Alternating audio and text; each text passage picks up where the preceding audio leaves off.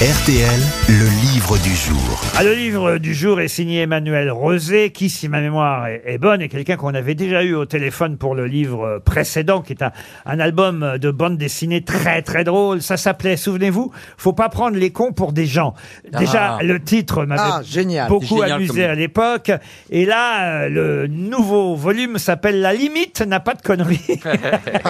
C'est le même principe. C'est le même principe, c'est toujours très drôle, c'est aux éditions Fluide Glacial. On va avoir Emmanuel Rosé euh, au téléphone dans un instant pour son livre La limite n'a pas de conneries. Alors en plus, il a eu l'idée euh, très amusante, euh, Emmanuel Rosé, de faire un grand concours de préface pour préfacer euh, son livre. Alors autant vous dire qu'évidemment, c'est un faux concours puisque ceux qui signent les préfaces de son livre sont des écrivains pour la plupart euh, disparus. À part Emmanuel Rosé euh, lui-même, parce que en cinquième position de son grand concours de préface, il a mis son propre nom en expliquant qu'après tout, les auteurs n'écrivaient rarement ou jamais les préfaces de leur propre livre et pourquoi pas, c'est mon livre, je fais ce que je veux.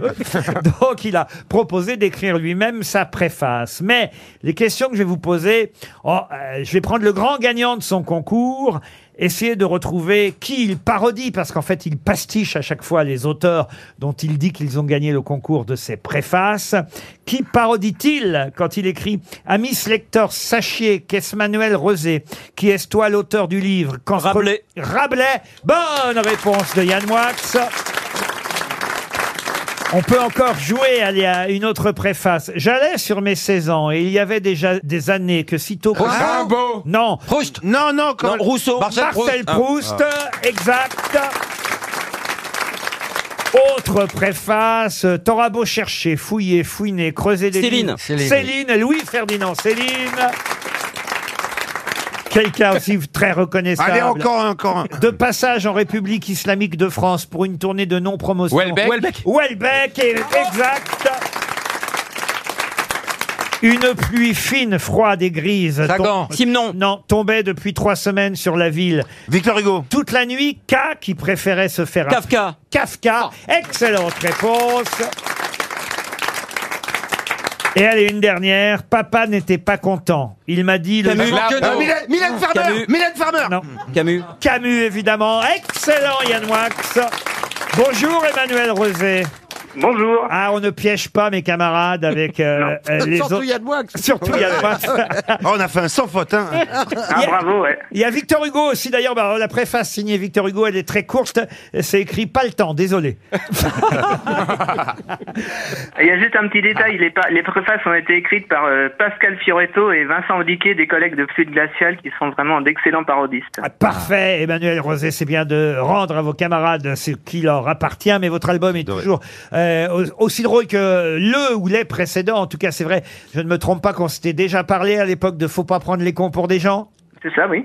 Et on est ravis de vous avoir à nouveau pour La Limite n'a pas de conneries, parce qu'on conseille évidemment ce nouveau volume à tous nos auditeurs. Qu'est-ce que je pourrais faire pour vous parler et vous donner envie de, de- de- d'acheter euh, ce nouvel album de bande dessinée? Par exemple, e- essayez de nous expliquer et d'expliquer à nos auditeurs ce que sont les fabuleuses aventures de Super Malcadré. Ah, ça, c'est un peu particulier. C'est euh, un héros qui, euh, malheureusement pour lui, n'est jamais cadré dans la bande dessinée, donc il est toujours hors cadre. On voit que ses bulles, donc on entend ce qu'il raconte.